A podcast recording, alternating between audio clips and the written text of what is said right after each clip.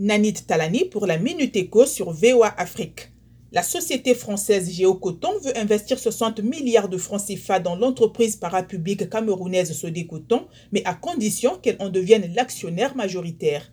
Le plan d'investissement de Géocoton s'étale sur une période de 7 ans et prévoit la modernisation des 9 usines pour pouvoir transformer 2500 tonnes de coton par jour. Il inclut aussi, entre autres, la construction de trois nouvelles usines d'écrunage pour produire 600 000 tonnes de coton graines dès 2025.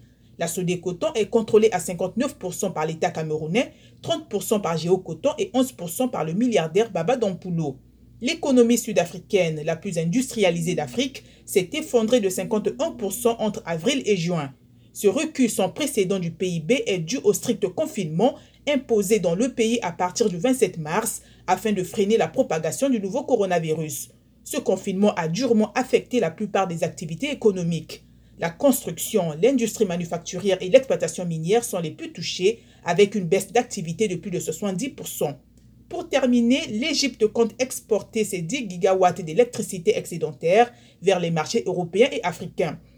À en croire l'agence Ecofin, le pays, qui veut devenir une référence énergétique régionale, produit actuellement 50 gigawatts d'électricité, dont 10 gigawatts d'excédent.